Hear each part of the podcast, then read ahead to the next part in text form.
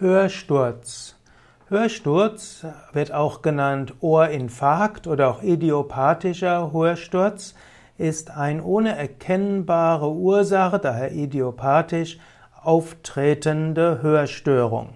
Hörsturz ist meistens einseitig, er kommt ohne erkennbare Ursache und ist in den letzten Jahren, eigentlich in den letzten 20 Jahren, immer weiter verbreitet.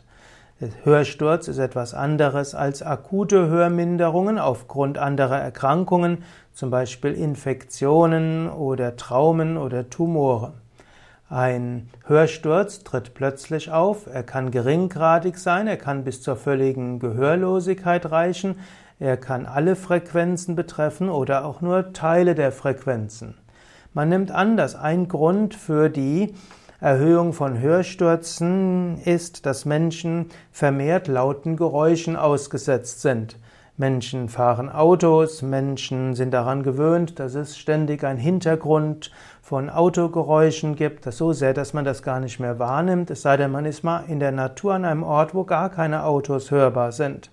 Menschen hören sehr laute Musik, auch über Kopfhörer. Menschen gehen in Konzerte, wo es sehr laut ist und Menschen hm, gehen auch in Diskos und so weiter, wo Musik sehr laut ist. Und im Laufe der Zeit werden die Hörorgane geschädigt und dann führt es zu einem plötzlichen Hörsturz.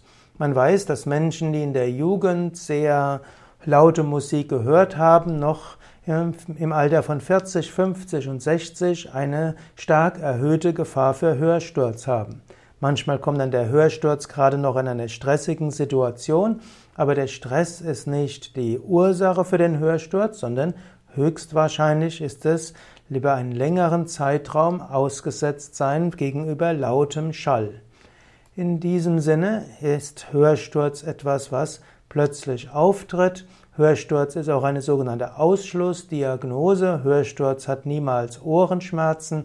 Solange man keine auslösenden, verursachenden Faktor feststellt, nennt man es Hörsturz.